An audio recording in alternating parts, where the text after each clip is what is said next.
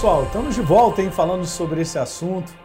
Um assunto prático né, do nosso dia a dia. Eu venho conversando com vocês sobre fazer o bom combate, né, lutando o bom combate. Nós sabemos que é o bom combate da fé, da verdade de Deus sendo estabelecida na nossa vida pela vivência da palavra. É isso aí que é o combate, gente. Daí o apóstolo Paulo dizer então para seu filho na fé, Timóteo, faz o bom combate da fé, cara, toma posse da vida eterna. Então nós vivemos dessa maneira.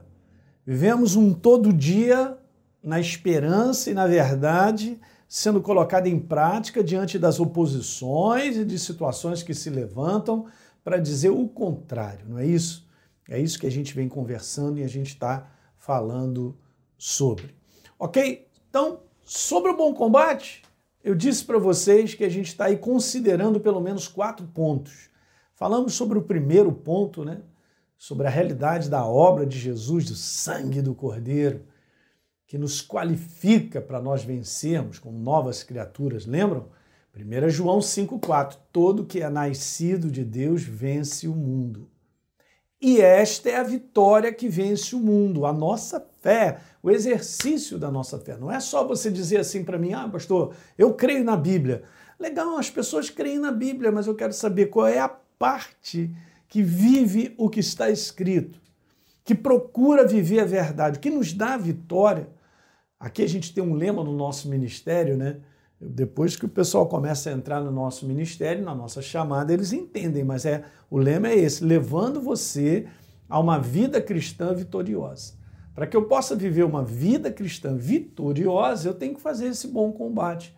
Eu tenho que exercer a fé, eu tenho que colocar em prática a verdade. É a vivência da minha fé na palavra, né, que eu creio, é que me faz vencer. Então esse é o grande é o grande detalhe que faz toda a diferença. A maior parte né, de cada um de nós já entendeu a mensagem da obra da cruz. Talvez eu esteja falando contigo que você, com certeza, é uma nova criatura. E aí o que, que acontece? Beleza, eu sou nova criatura, mas eu preciso viver esse conteúdo para consumar a vitória, foi o que a gente conversou. E eu quero continuar e terminar hoje o que a gente falou no vídeo passado sobre esse segundo ponto a considerar no lutando o bom combate, que é a intimidação pelo cerco. Né? O inferno faz isso, encercar.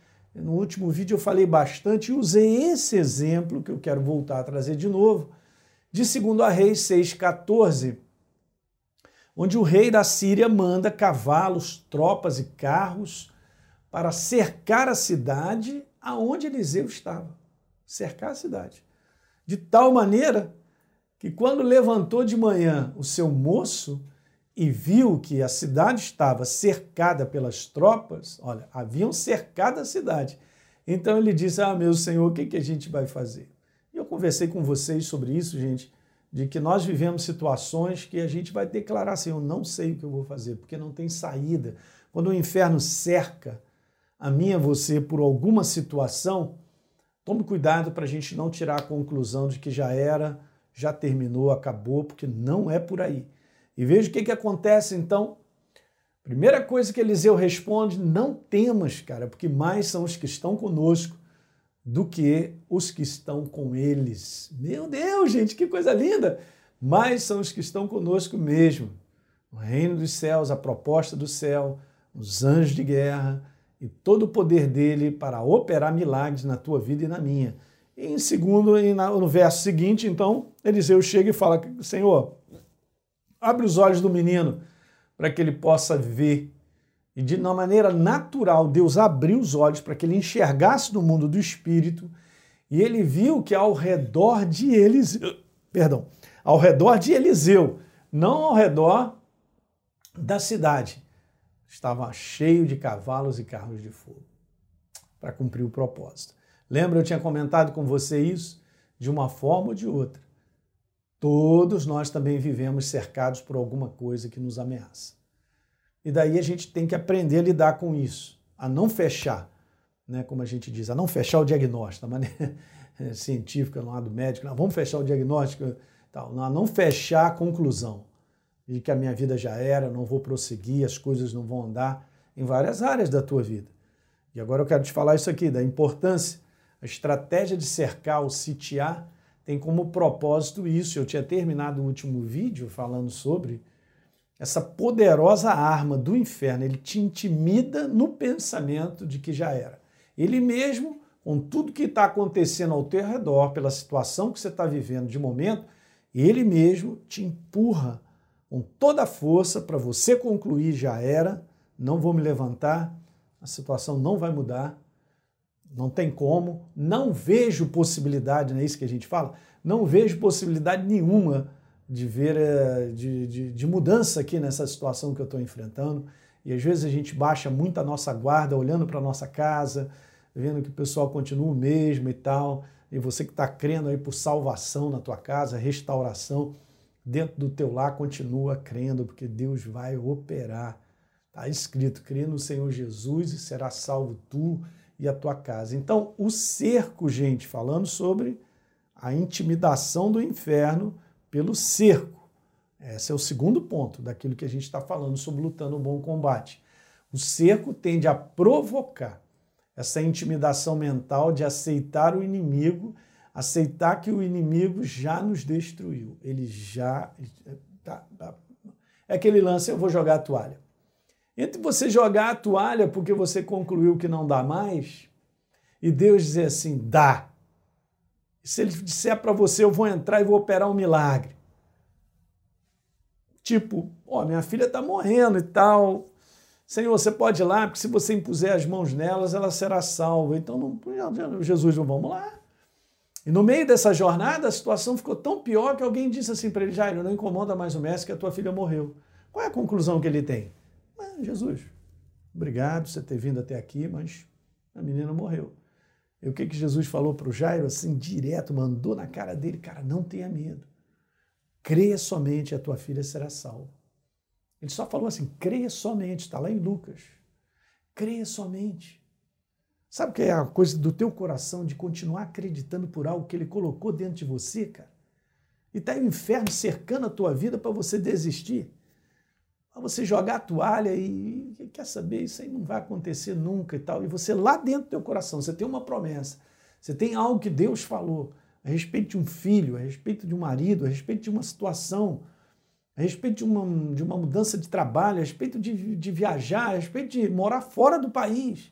Eu já vivi uma situação dessa, gente, por nove anos.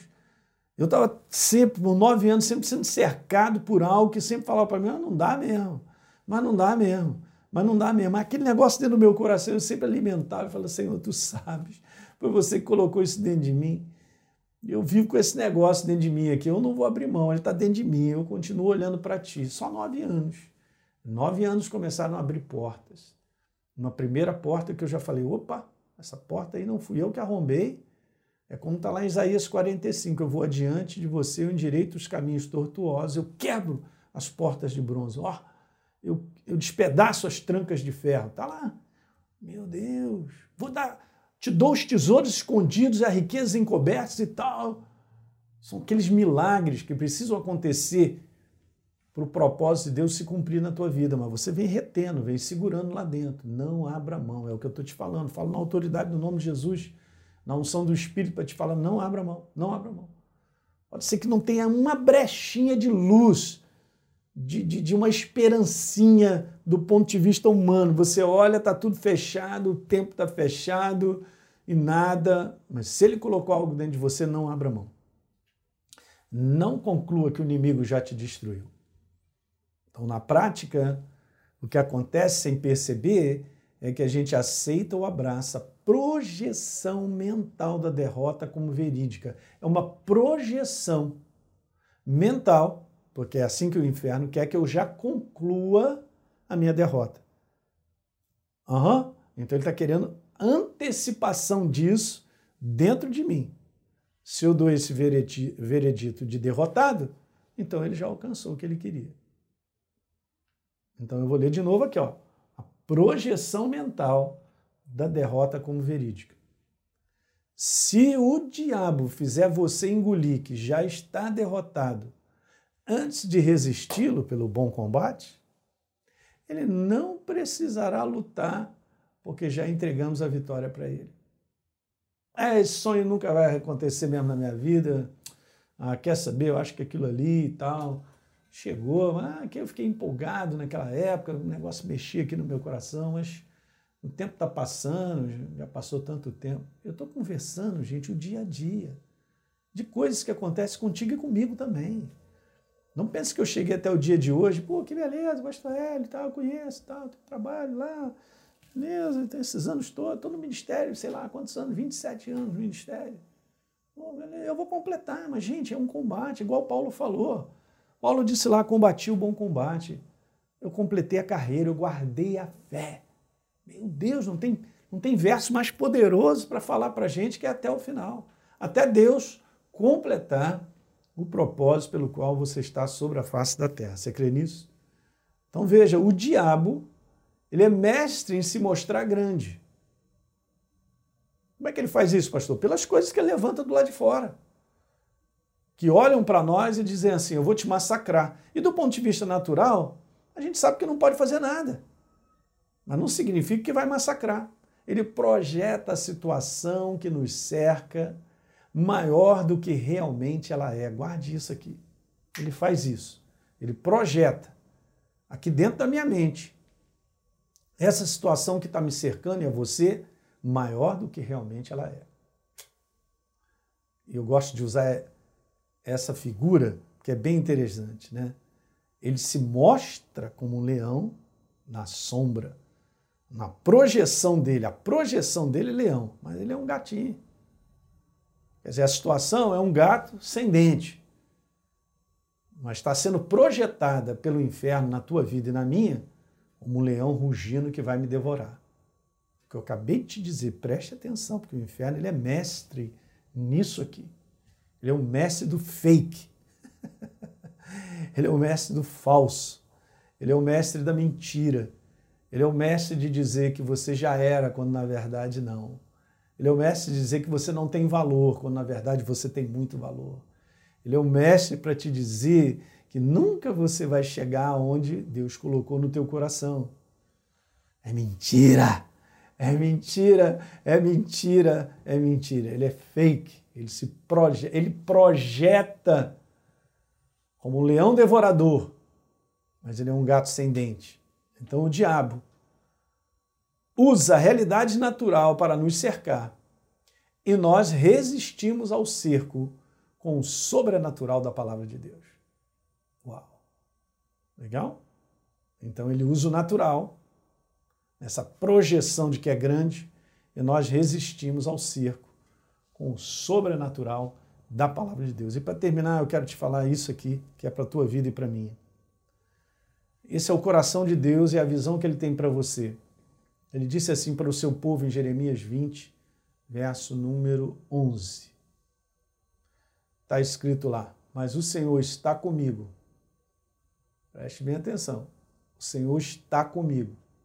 Ele está ao meu lado, como um soldado valente e forte, como um poderoso guerreiro. Por isso, os planos dos meus inimigos falharão e eles não conseguirão me destruir. Leia bem isso. Jeremias, capítulo 20, verso número 11. Ok? Jeremias 20, 11. Eles não conseguirão me destruir. Eles não conseguirão. Em vez disso, eles é que serão envergonhados e desprezados. Depois dá um print aí nesse verso, dá uma lidinha lá em Jeremias 20, 11, pela Bíblia Viva para você tomar posse dessa palavra. Legal? É isso aí, gente. Compartilhe com seus amigos essa série que eu creio que está sendo bom para te ajudar a fazer o bom combate da fé. E a gente se vê no próximo vídeo. Um grande abraço.